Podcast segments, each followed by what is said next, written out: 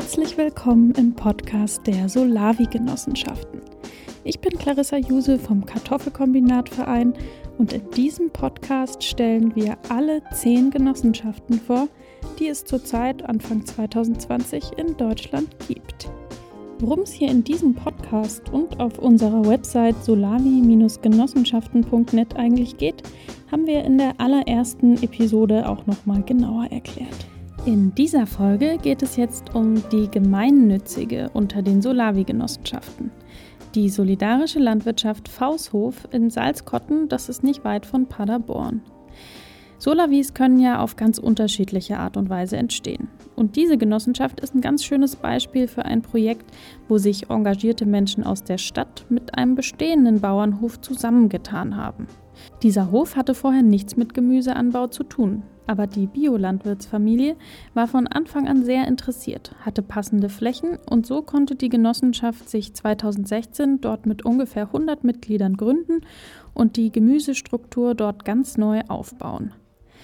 Was die Solavi Faushof aber bisher einzigartig macht, ist ihre Anerkennung als gemeinnützige Genossenschaft. Das hat bisher keine andere von den Solavi-Genossenschaften versucht. Ein paar haben stattdessen zusätzlich noch gemeinnützige Vereine gegründet, wo sowas wie Bildungsprojekte ausgelagert werden. Hier bei der Solavi Faushof ist das alles unter einem Dach. Ob das langfristig Sinn macht und auch für andere Solavi-Genossenschaften in Frage kommt, wird diese Pionierin uns zeigen.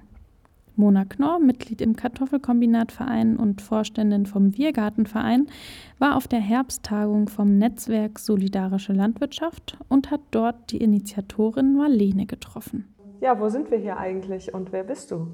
Hi, ich bin Marlene von der Solavi Faushof, ähm, im Moment da im Aufsichtsrat, ähm, bin aber auch Gründungsmitglied und ähm, war auch einige Zeit im Vorstand dort tätig. Und ja, wir treffen uns hier bei der Herbsttagung ähm, des Netzwerks Solidarische Landwirtschaft. Ähm, genau, du hast ja schon gesagt, äh, du bist Gründungsmitglied der Solavi Faushof. Kannst du ein bisschen erzählen, wie eure Solavi entstanden ist und wann? Ja, ähm, also die erste Idee damals tatsächlich hatte ich. Mhm. ähm, ich habe beim Autofahren einen Beitrag auf dem Deutschlandfunk gehört über das Thema solidarische Landwirtschaft und es hat mich total gefesselt und ich habe sofort ähm, auf der, den Seiten des Netzwerks geguckt, ob es bei uns in der Gegend eine gibt, was nicht der Fall war. Und ähm, habe dann ähm, befreundete Landwirte, Anja und Marius Pötting vom Faushof, angesprochen, ob wir nicht versuchen wollen, sowas zusammen zu starten. Die haben halt den Hof gehabt und auch Flächen, ähm, sind zwar betrieblich anders ausgerichtet, aber ja, wir haben es dann probiert und haben im Februar ich glaube 2015, ein erstes Infotreffen gehabt ähm, und haben am Anfang Wetten abgeschlossen, wie viele Leute wohl kommen. Unsere Freunde hatten alle gesagt, ja, ihr informiert uns sicherlich. Mhm. Ähm, tatsächlich waren dann 120 Leute da, von denen wir keinen kannten. Und wow. viele hatten halt ja, als Bedenken geäußert, Mensch, Paderborn ist so eine kleine Stadt und die Leute, die dort im Umland leben, die bauen ihr Gemüse doch selber an.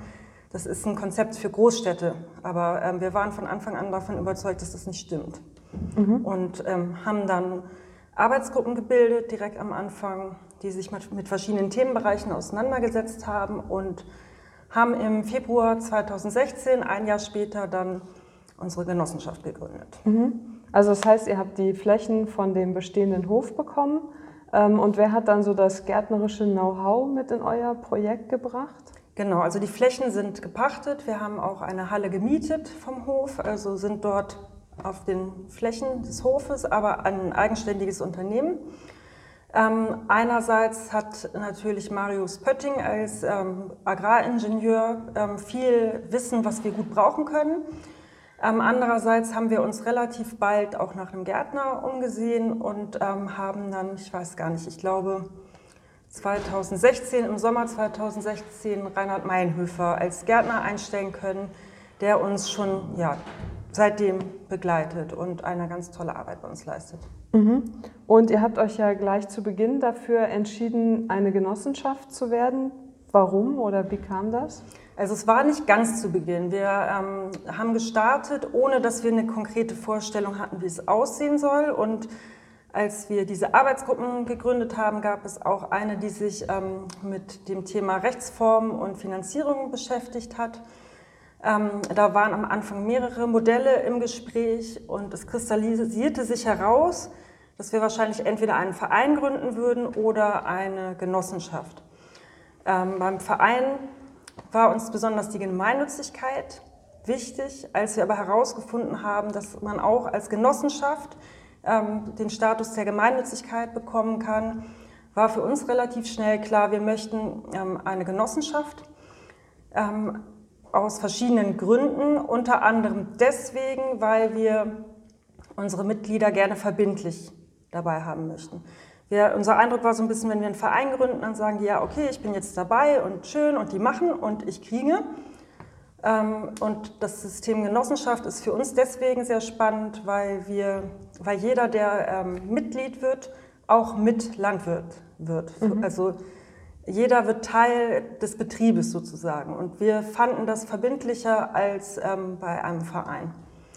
Dazu kommt, ähm, dass wir wirtschaftlich agieren wollten und als Akteur in der Region ähm, auch auftreten wollten und das Gefühl hatten, und das hat sich bestätigt, dass man als Genossenschaft wesentlich ernster genommen wird in den Kreisen, als wenn man als Verein auftreten würde. Mhm. Kannst du noch mal erklären, was heißt gemeinnützige Genossenschaft oder was unterscheidet euch von einer nicht gemeinnützigen Genossenschaft? Ja, ähm, der Unterschied besteht darin, dass bei einer Genossenschaft die Gewinne an die Mitglieder ausgeschüttet werden. Das passiert bei uns nicht. Ähm, die Gewinne werden reinvestiert in die gemeinnützigen Ziele. Das sind bei uns hauptsächlich Bildungsarbeit ähm, im ja, landwirtschaftlichen und im Ernährungsbereich, ähm, im Umweltbereich auch. Ähm, und das Thema solidarische Landwirtschaft nach vorne zu bringen. Da sind wir aktiv in der Region, ähm, sind auf verschiedenen Veranstaltungen mit dem Thema mhm. ähm, vertreten. Da geht es auch darum, ähm, Leute zu informieren, die vielleicht einen Gemüseanteil bei uns bekommen möchten. Es geht aber auch sehr viel darum, das System solidarische Landwirtschaft bekannter zu machen. Mhm. Und ähm, als ihr eure Genossenschaft dann gegründet habt, mit wie vielen Mitgliedern seid ihr da so gestartet? Also wie viele ja. Einlagen hattet ihr gleich am Anfang? Ich gucke mal eben. Ähm, wir haben im ersten Jahr sind wir gestartet mit 122 Mitgliedern und 138 gezeichneten Genossenschaftsanteilen. Also es, man kann auch als Mitglied mehrere Anteile zeichnen, was einige mhm. auch gemacht haben, um ähm, der Solavi einen guten finanziellen Start zu geben. Das war auch einer der Gründe übrigens, ähm, weil die Genossenschaftsanteile für uns ein Kapital ähm, bildeten, was wir einfach sonst mit einem Verein nicht gehabt hätten. Mhm. Und mit dem wir halt starten konnten zu wirtschaften. Und also das hat gut funktioniert. Ähm, und ja, wir sind sehr zufrieden damit, dass wir ja da einfach jetzt ein Backup haben, mhm. ähm, womit man gegebenenfalls Investitionen auch ähm, tätigen könnte. Mhm. Wir greifen nicht viel darauf zurück, aber ab und zu hat das schon mal stattgefunden. Wie hoch ist bei euch ein Genossenschaftsanteil? 130 Euro kostet mhm. ein Anteil. Und Genossenschaften gelten ja als verwaltungstechnisch sehr äh, aufwendig. Ähm, Teilt ihr diese Einschätzung oder wie geht ihr damit um? Ja, ähm, da wir alle noch keine Genossenschaft gegründet hatten, also das wurde damals auch an uns herangetragen, wir hatten jetzt irgendwie nicht so viel Berührungsangst, was vielleicht auch damit zusammenhängen kann, dass wir mit Michael Kerkhoff, der im Aufsichtsrat ist, einen sehr fähigen Steuerberater ähm, an unserer Seite haben, der viele dieser Themen einfach sehr gut ähm, organisieren konnte, einfach aus seinem ähm, beruflichen Hintergrund heraus. Er ähm, hat auch den Kontakt zum Genossenschaftsverband und ich habe ihn jetzt im Vorhinein nochmal gefragt, was seine Einschätzung dazu ist und er meint, ja, nee, klar, man muss Richtlinien erfüllen, das muss man aber beim Verein genauso tun. Mhm. Wenn bei einem Verein im Vorstand eine Änderung ist, muss man genauso zum Notar gehen wie auch ähm, bei einer Genossenschaft. Also ähm, wir kommen gut klar. Wir haben auch schon Prüfungen hinter uns gebracht. Es gab nichts zu beanstanden. Mhm. Ähm, das ist einfach gut gelaufen bisher für uns. Okay. Und also wir können einfach ermutigen, es zu probieren. Mhm. Ähm, vielleicht ist dieser Ruf nicht unbedingt gerechtfertigt. Also okay. einfach, einfach machen. Sehr gut. Kannst du noch ein bisschen was äh, zu den anderen Personen sagen, die bei euch im Vorstand und im Aufsichtsrat äh, sitzen, vielleicht auch wie ihr die ausgewählt habt. Ähm, genau. Ja, ähm, also die anfänglichen ähm, Aufsichtsrat- und Vorstandsmitglieder, ähm, das kam so ein bisschen aus dem Gründungsprozess heraus, diejenigen, die dort auch viel gemacht haben und auch in den einzelnen Arbeitsgruppen sehr aktiv waren, sind dann in so einem ja, natürlichen Prozess auch in diese Ämter gerückt. Also ähm, beispielsweise seit der Gründung im ähm, Vorstand ist Marius Pötting, mhm. ähm, der Besitzer des Hofes, mhm. der ähm, halt sein Wissen als Agraringenieur hineinbringt und wirklich ja, sehr viel landwirtschaftlichen Input geben kann.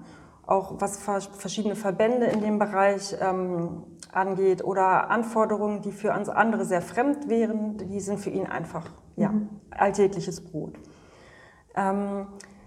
Dann ist im Vorstand noch Andreas Watzek, der ist jetzt relativ neu dazugekommen. Ähm, das war, ähm, wir haben ihn damals bewusst angesprochen, ob er sich nicht vorstellen könnte, nachzurücken, weil wir das Gefühl hatten, dass er ähm, ein sehr überlegtes, kommunikatives Wesen hat und auch sehr strukturiert an die Dinge herangeht. Er hatte auch von Anfang an gesagt, er könnte sich vorstellen, in diese Arbeit nachzurücken und mhm.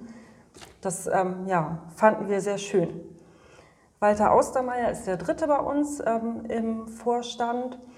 Ähm, der kommt aus dem kaufmännischen und Marketingbereich und ähm, macht bei uns im Moment eher sowas wie, sowas wie Wissensaufbau. Ähm, der, er schreibt Infoblätter ähm, über verschiedene ähm, Themen, was Lebensmittel angeht. Er macht eine Rezeptesammlung. Also er baut so ein Basiswissen für Mitglieder auf, was mhm. einerseits über E-Mails verteilt wird, andererseits aber auch nochmal auf unserer Website nochmal anders aufbereitet werden soll. Mhm. Ähm, das wäre der Vorstand. Im Aufsichtsrat bin ich zum Beispiel. Ich war am Anfang auch im Vorstand, bin dann aber aus ähm, persönlichen Gründen, weil ich etwas weniger Zeit investieren wollte, in den Aufsichtsrat ja, runtergerückt. Und ähm, ich kümmere mich um den Bereich Öffentlichkeitsarbeit und PR.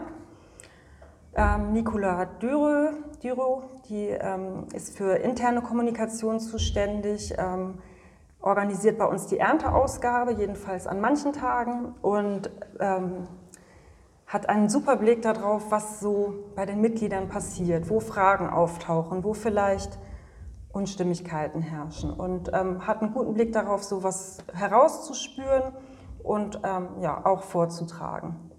Michael Kerkhoff, der Steuerberater, ergänzt ähm, das Team und Sven Büsing, der bei Diebold Nixdorf in einer kaufmännischen Position relativ weit hoch angesiedelt ist.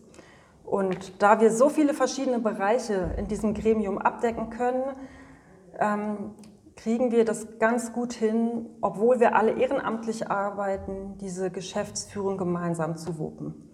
Ich habe es jetzt schon ein bisschen schon anklingen lassen. Ähm, die Aufsichtsratsmitglieder haben außer den klassischen Aufgaben eines ähm, Aufsichtsrates übernehmen wir Zusatzaufgaben, die der Vorstandstätigkeit angegliedert sind. Und ähm, in unserer Satzung ist festgelegt, dass wir gemeinsame ähm, Sitzungen von Aufsichtsrat und Vorstand haben. Und das leben wir auch. Also bei uns finden diese Sitzungen, wenn möglich, gemeinsam statt. Das heißt, diese Aufsichtspflicht des Aufsichtsrates wird kontinuierlich wahrgenommen. Das ist vielleicht ein bisschen anders als in anderen Genossenschaften. Ja, auf jeden Fall ziemlich spannend. Ähm, wenn wir jetzt so einen Blick auf eure Entwicklung werfen, du hast ja schon ein paar Zahlen genannt mit den Genossenschaftsanteilen. Mit wie vielen Haushalten seid ihr am Anfang gestartet? Ähm, gestartet sind wir mit 81 Ernteanteilen. Und ähm, ich weiß gar nicht, wie viele Mitglieder wir zu dem Zeitpunkt gehabt haben. Ja, also doch mit den 122 Mitgliedern. Mhm. Ähm, inzwischen sind wir bei 90 gelandet, also 2015 81, jetzt 90. Der Unterschied ist jetzt nicht so groß. Es, äh, wir können uns aber durchaus vorstellen, dass es irgendwann noch größer werden könnte. Mhm. Das gilt jetzt tatsächlich auch nur für die Gemüseanteile. Seit ähm, Juni 2019 kann man auch ähm, einen Hühneranteil bei uns ähm, buchen, der unabhängig ist von den Gemüseanteilen.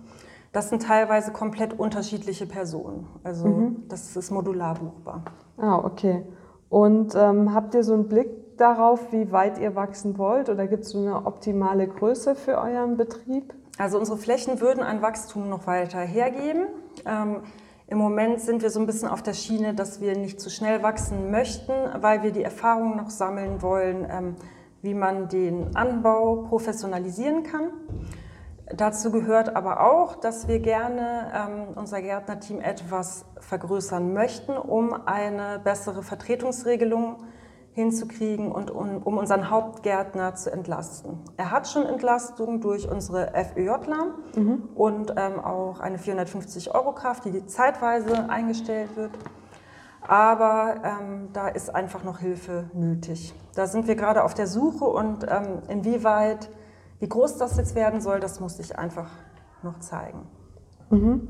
Ähm, kannst du auch ein bisschen was zu den Zahlen sagen? Also was ist quasi der Betrag, den eure Mitglieder im Moment tragen?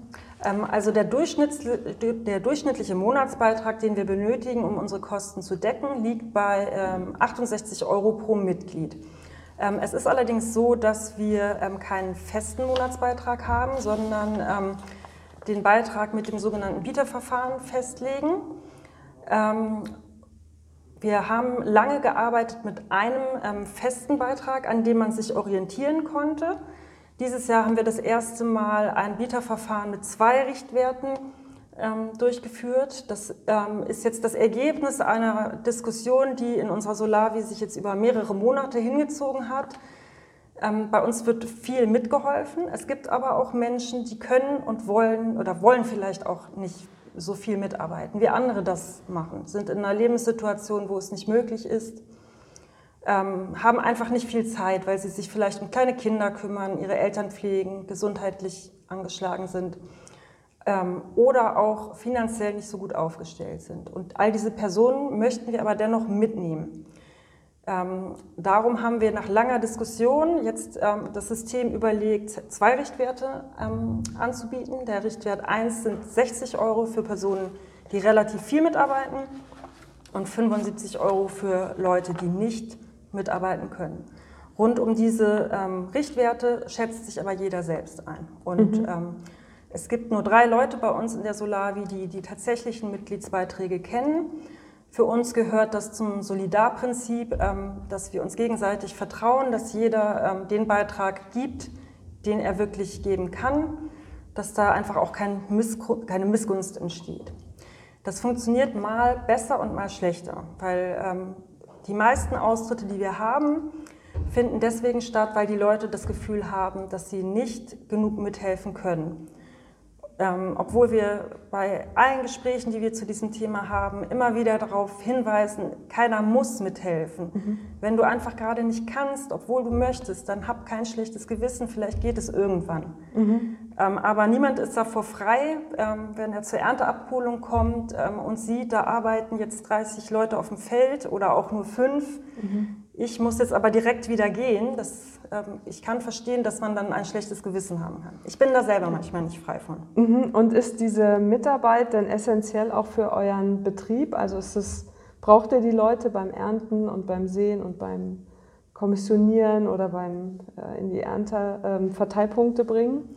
Ähm, also Verteilpunkte gibt es bei uns nicht. Es gibt mhm. die Ernteabholung direkt bei uns am Hof. Mhm. Tatsächlich wird aber die Abholung von Mitgliedern organisiert. Da gibt es ein Ernteabholungsteam, ähm, die sich absprechen, wer wann die Abholung organisiert. Die Ernte wird hauptsächlich von unserem Gärtner und den Freiwilligen ähm, durchgeführt, aber auch von Leuten, die dann mit auf dem Feld sind. Also es gibt viele Bereiche, wo wir auf die ähm, Mitarbeit und die ehrenamtliche Tätigkeit einfach angewiesen sind. Also zum Beispiel findet ja einfach auch die gesamte Geschäftsführung ehrenamtlich findet mhm. die statt. Also es ist vieles, was ähm, ja, wo wir auf die Menschen angewiesen sind. Die Mitgliederverwaltung ähm, zum Beispiel, die Buchhaltung, alles ehrenamtlich bei uns. Ähm, und dann äh, hast du ja auch gesagt, dass ihr noch Bildungsarbeit macht. Sind da auch die Mitglieder involviert? Ähm, ja, genau. Ähm, wir, also es ist verschiedentlich. Also wir haben interne und externe Veranstaltungen, die ähm, von Mitgliedern für Mitglieder oder für externe ähm, veranstaltet werden. Das sind einerseits Infoveranstaltungen über das Thema Solavi, über uns, über unsere Arbeit. ähm, interne Themen zum The zu, ähm, sowas wie Lebensmittelweiterverarbeitung. Da bieten wir ab und zu mal Workshops an. Mhm. Ähm, Filmabende mit bestimmten ähm, Filmen, die uns wichtig sind. Das kann alles noch ausgebaut werden, ist aber ein Thema, was uns sehr wichtig ist. Mhm. Auf unseren Flächen ähm, sind regelmäßig ähm, externe Gruppen unterwegs die zum Beispiel vom Fausthof e.V., der Bildungsarbeit macht, ähm, mit, hingenommen mhm. werden. Also es finden Jahreskurse statt, es sind Schulklassen ähm, da, die mithelfen, ähm, verschiedene externe Gruppen, die einfach zu uns kommen können und ähm, ja, mit anpacken können und wieder in Kontakt kommen mit dem Boden, mit den Lebensmitteln, was sie vielleicht ähm, noch nie gemacht haben. Wir sind immer wieder überrascht und das geht wahrscheinlich allen so la, wie es so ähm, wie wenig Berührung die Menschen eigentlich damit haben, ähm, wie Lebensmittel ähm, hergestellt werden. Mhm. Ihr habt ja auch FÖJler auf dem ja. Betrieb. Kannst du ein bisschen äh, darüber erzählen, was die für eine Rolle haben oder wie wichtig die für euch sind? Ja, ähm, die FÖJler teilen wir uns mit dem Fausthof, der ja ähm, ein gesonderter Betrieb ist. Ähm, das ist mit der FÖJ-Stelle so abgesprochen und auch übliche Praxis, dass man mhm. sich FÖJler teilt. Ähm, die arbeiten hauptsächlich bei uns ähm, auf den Feldern mit tatsächlich mhm. und unterstützen den Gärtner, der leitet dann die Arbeiten an. Auch Marius Pötting leitet an, ähm, je nachdem, welche Arbeiten dann zu tun sind. Sie sind viel bei der Ernte ähm, und auch beim Pflanzen unterwegs. Natürlich auch beim ähm, Unkrautjäten. Ähm, je nach FÜJler ist es dann halt mal so, dass Leute eigenständiger arbeiten und ähm, in den Betrieb reinwachsen. Manche brauchen aber auch ähm, sehr viel Begleitung und müssen sehr an die Hand genommen werden. Da haben wir schon ganz unterschiedliche Erfahrungen mhm, gemacht. Das glaube ich. Aber ähm, auch das Anbieten des FÜJ ist für uns ähm, ein ganz wichtiger Punkt, weil wir ähm, ja, so auch dieses Wissen über solidarische Landwirtschaft weitergeben können durch ein sehr intensives Reinschnuppern in einen Betrieb. Mhm. Ähm, genau, vielleicht sprechen wir auch einfach mal über euren Gemüseanbau. Ähm, was baut ihr denn eigentlich an auf eurer Fläche? Ja, ähm, aktuell, ich, nee, ich weiß es jetzt nicht, wie viele ähm, Kulturen es dieses Jahr sind. 2020 werden es 33 sein. Dieses Jahr dürfte es ungefähr auch in dem Bereich liegen. Die bei uns beliebtesten Kulturen sind zum Beispiel die Auberginen, die mhm. wir noch gar nicht so lange mit dabei haben, weil wir die Gewächshausfläche lange nicht hatten. Ähm, Paprika ist sehr beliebt, die Tomaten sind sehr beliebt. Ähm, Im Winter Kohl. Ähm, Sellerie haben wir sehr viel. Ähm, da haben ist manche dann aber ein Problem mit. Also ich meine dann, ja, können wir vielleicht ein bisschen weniger Sellerie nächstes Jahr anbauen. Mhm. Aber ja, da sind wir noch sehr am gucken, wie, ähm, wie kann man die Menge der einzelnen Sorten besser abstimmen auf die Bedarfe. Was ähm, muss mehr angebaut werden? Was brauchen wir vielleicht weniger? Die berühmte Zucchini-Schwämme hatten wir natürlich auch schon. Und äh, kauft ihr auch zu von Kooperationsbetrieben oder produziert ihr 100 Prozent eures Gemüses selber? Im Moment produzieren wir alles selbst. Und ähm, habt, ist euch irgendwas wichtig, wie samenfeste Sorten oder wie kommt ihr an eure Jungpflanzen? Ja, ähm, wir haben keine Hybriden bei uns auf den Feldern. Alle Sorten sind samenfest. Mhm. Ähm, Im Bereich alte oder regionale Sorten ähm, haben wir im Moment nur eine einzige Kultur. Das ist der Grünkohl, die lippische Palme, mhm. ähm, die bei uns super wächst und gute Bedingungen vorfindet, was vielleicht wirklich auch daran liegen kann, dass sie regional verortet ist. Mhm. Ähm, das ist ein Punkt, den wir gerne noch vorantreiben möchten, ähm, dass man mit alten Sorten oder regionalen Sorten arbeitet, die bei uns einfach gut funktionieren. Man muss dabei aber immer abwägen, ähm, ja, habe ich eine alte Sorte, die ähm, genug Ertrag abliefert. Ähm, da ist unser Gärtner oft am Ausprobieren und guckt, wie läuft es dann. Es ist jetzt ab und zu schon so gelaufen, dass wir uns dann doch dagegen entschieden haben und konventionelle Sorten, die auch auf Ertrag besser gezüchtet wurden, zu nehmen. Aber sie sind alle Sorten äh, samenfest mhm. und wir ähm, nehmen auch unser eigenes Saatgut. Mhm. Jungpflanzen kaufen wir ungefähr ein Drittel zu im Moment. Ich gucke gerade mal, ich habe mir irgendwo notiert, welche das sind, welche Kulturen. Der Sellerie ist es. Nee, finde ich jetzt gerade nicht. Ähm, aber es ist ungefähr ein Drittel unserer Pflanzen mhm. kaufen wir dazu. Aber wir bauen im Moment einen Biomeiler auf, was man sich als eine Art Gewächshausheizung vorstellen kann, die mit ähm, Hackschnitzeln, mit feuchten Hackschnitzeln, die gären, funktioniert. Ähm, die Wärme wird in den Boden der Gewächshäuser über so eine Art Heizspirale ähm, reingeleitet und ähm, so kann man sehr ökologisch Gewächshäuser beheizen.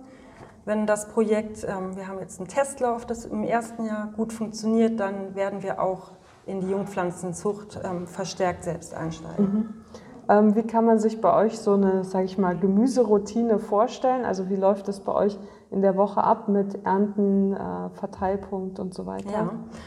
Wir haben seit längerem ein großes Kühlhaus bei uns direkt an den Anbauflächen, was unserem Gärtner die Freiheit gibt, ähm, die Kulturen, die lagerfähig sind, zum optimalen Zeitpunkt zu ernten. Und entweder schafft er das gut mit den Kräften, die gerade da sind, oder wir starten Aufrufe, dass bitte bei einer Ernte geholfen werden soll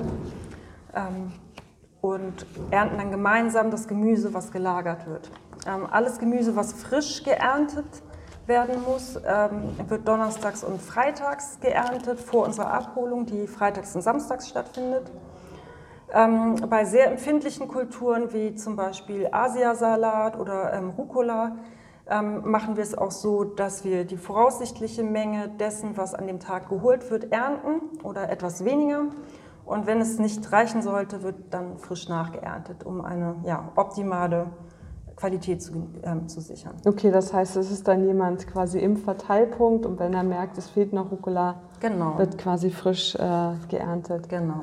Ähm, du hast jetzt gerade gesagt, ähm, wenn der Gärtner merkt, er braucht noch Hilfe ähm, bei der Ernte, dann kommuniziert er das an die Mitglieder. Genau. Kannst du vielleicht generell ein bisschen erzählen, wie ihr mit euren Mitgliedern kommuniziert, wie ihr die Verbindung haltet, ja. wie ihr die einbindet?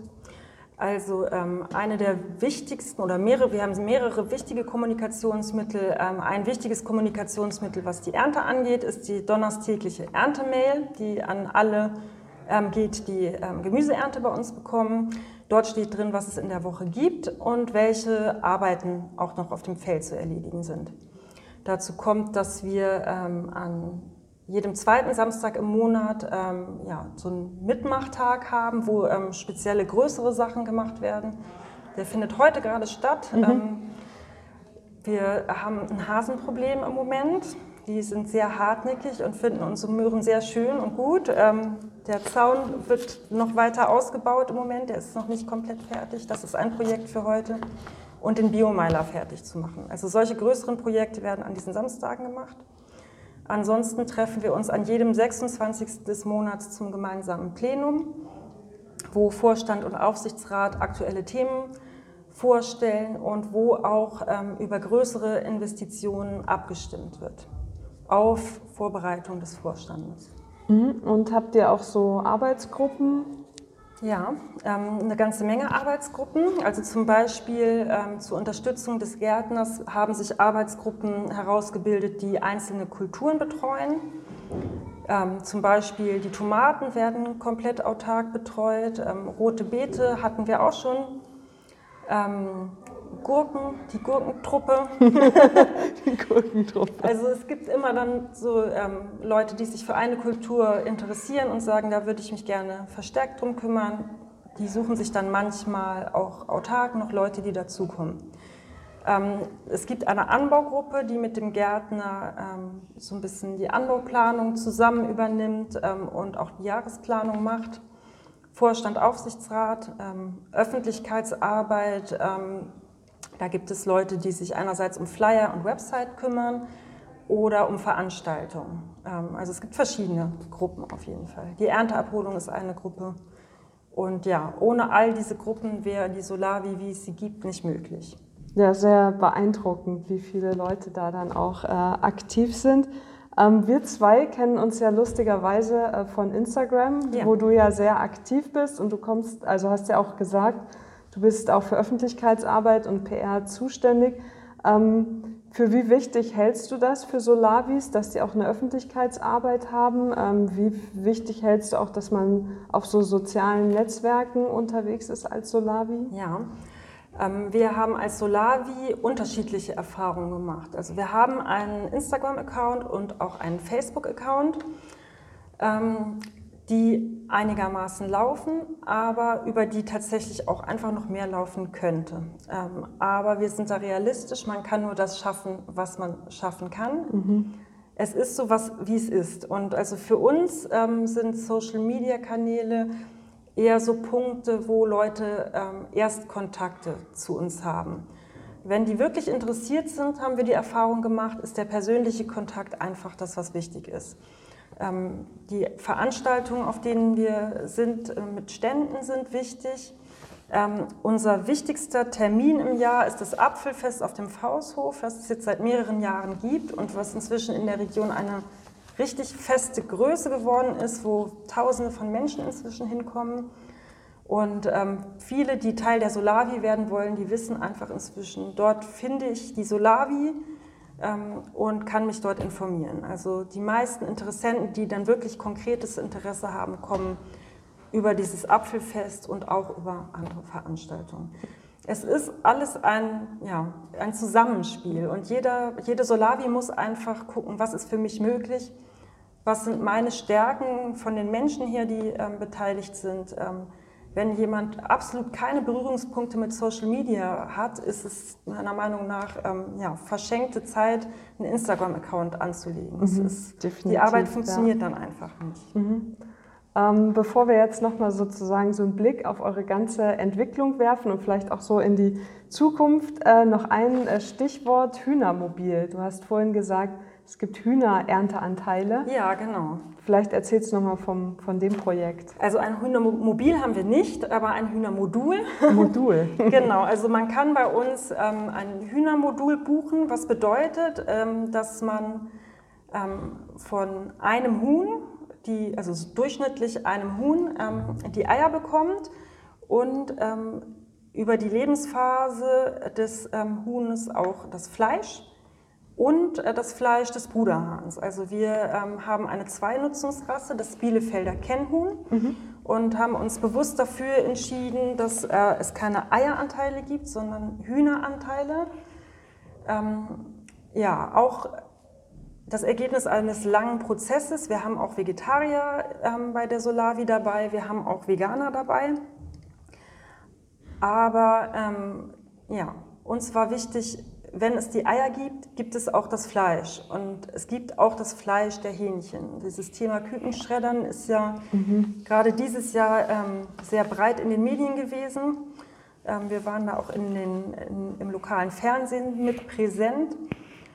Ähm, es ist uns einfach wichtig, dass auch die Hähnchen mit aufgezogen werden. Und wir werden auch in ein Zuchtprogramm des Bielefelder Kennhuhns mit einsteigen um ähm, die Eierlegraten und auch ähm, die, ja, das, ähm, ja, die Wertigkeit der Hähnchen mit zu verbessern.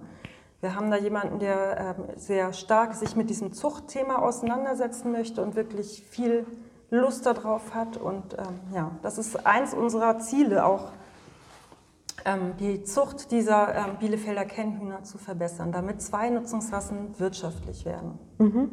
Da sind wir ja schon bei Zielen, also den Blick nach ja. vorne. Wenn du jetzt nochmal zurückschaust, was waren so die vielleicht größten Hürden oder Herausforderungen in den letzten Jahren seit eurer Gründung 2015?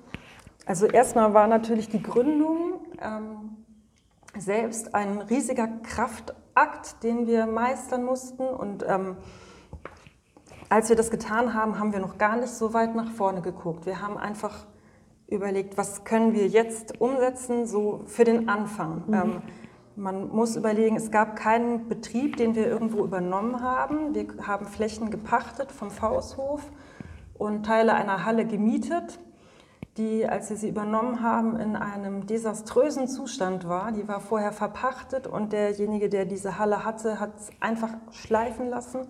Es war Mist bis unter die Decke, mhm. teilweise ähm, in einer Ecke im Außengelände Schrotthaufen mit Brombeeren überwuchert. Und also die ersten Herausforderungen waren, mhm. wir brauchen ein Gelände, was wir benutzen können. Wir brauchen Gewächshäuser. Wir haben ähm, bei vielen haben Betriebsauflösungen von umliegenden Gärtnereien ähm, Material einsammeln können zum ja, mehr oder weniger Materialpreis. Die Leute waren oft sehr dankbar, dass das, was sie ja, lange in ihrem Betrieb aufgebaut haben, einfach weiterverwendet wird, auch wenn ihr eigener Betrieb ähm, ja, nicht mehr da ist. Also so haben wir wirklich viel, viel Material einsammeln können. Und ähm, ja, ich glaube, wir haben, also die Folie der Gewächshäuser ist neu, das, die kann man schlecht wiederverwerten.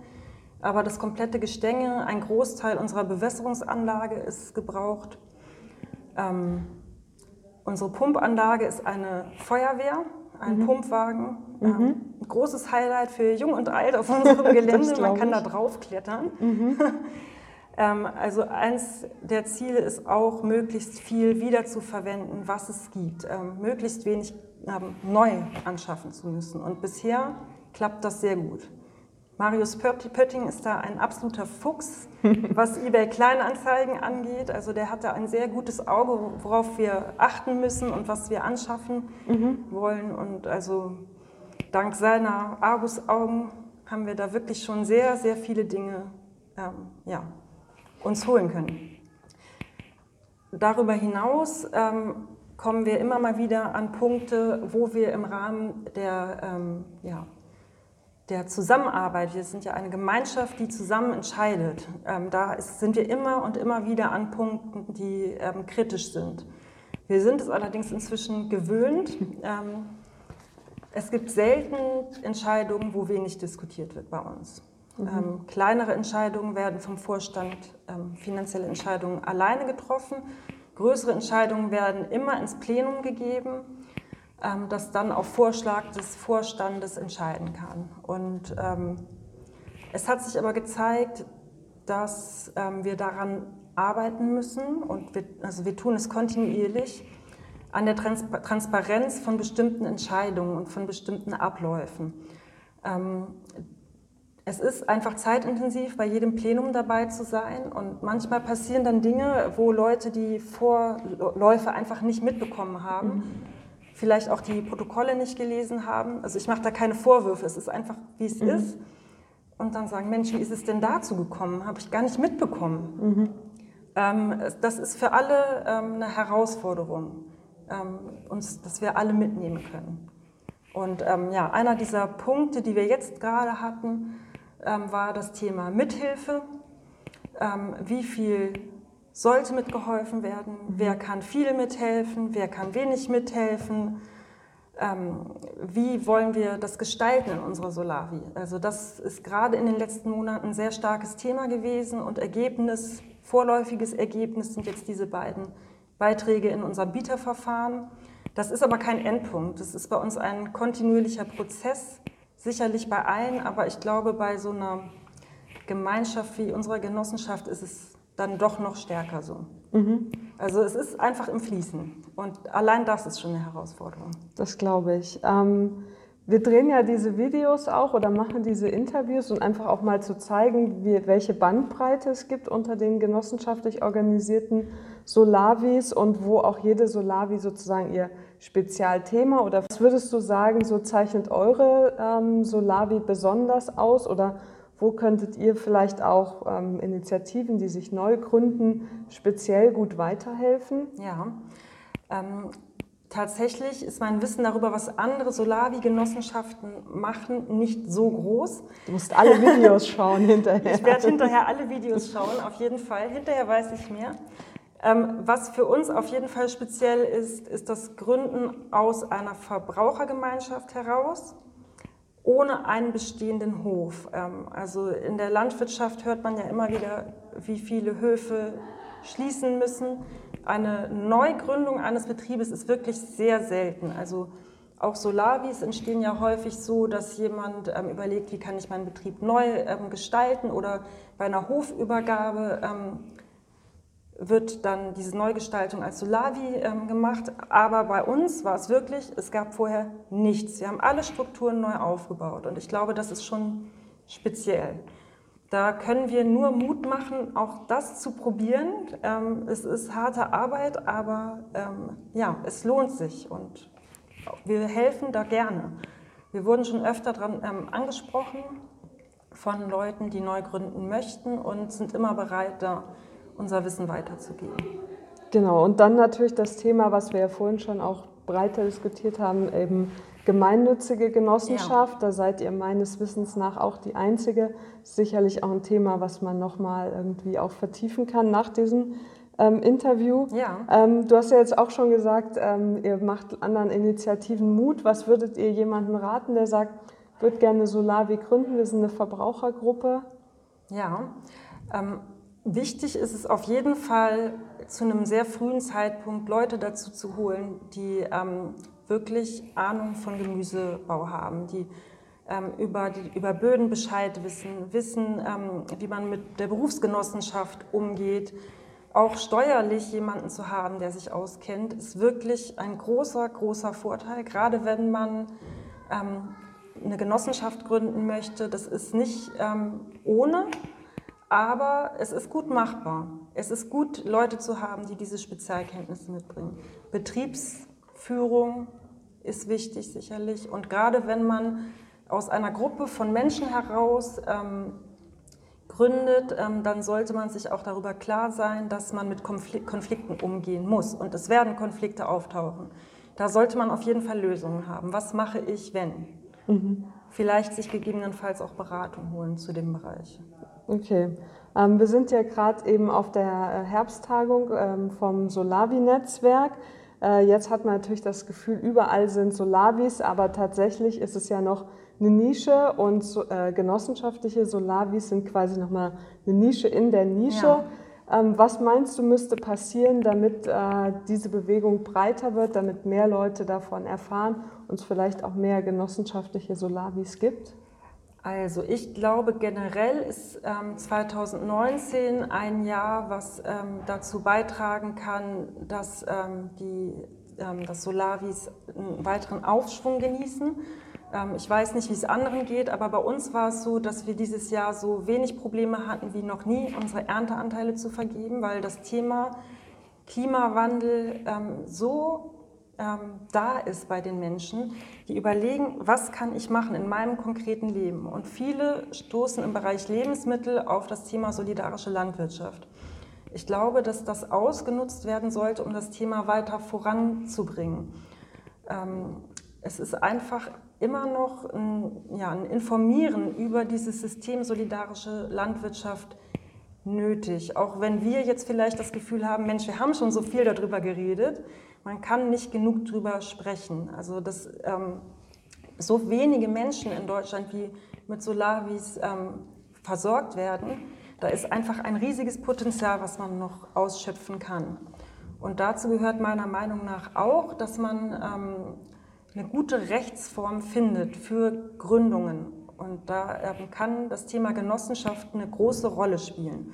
Es gibt auch viele ja, Vereine, die in dem Bereich tätig sind. Soweit ich weiß, sind das oft ähm, so Gemeinschaften ähm, einer, eines solidarischen Landwirtschafts-EV plus einem Hof.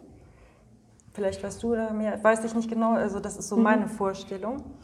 Ich glaube aber, wenn das Thema größer werden soll und wir einen größeren Anteil der Bevölkerung mit solidarischer Landwirtschaft versorgen möchten, ähm, dann muss eine Rechtsform her, die dafür geeignet ist. Und das kann die Genossenschaft sein. Das finde ich ist ein sehr gutes Abschlussstatement. Ähm, vielen Dank für die ganzen Antworten und die Einblicke äh, in eure Solavi. Gerne, Dankeschön. Hat mir Spaß gemacht. mir auch. So, das war jetzt eine von den zehn Genossenschaften, die wir porträtiert haben. Auf unserer Website solavi-genossenschaften.net findet ihr zu jeder Genossenschaft auch nochmal Steckbriefe mit den genauen Zahlen und viele weitere Infos. Bei den Podcast-Folgen gibt es übrigens keine wirkliche Reihenfolge. Hört euch einfach das an, was euch anspricht. Wir haben deswegen auch allen Genossenschaften einen möglichst charakteristischen Spitznamen gegeben. Daran kann man sich schon mal ganz gut orientieren. Wenn ihr noch mehr über das Thema solidarische Landwirtschaft erfahren wollt, könnt ihr, abgesehen von unserer Website solavi-genossenschaften.net, übrigens auch mal auf der Seite solidarische-landwirtschaft.org vorbeischauen.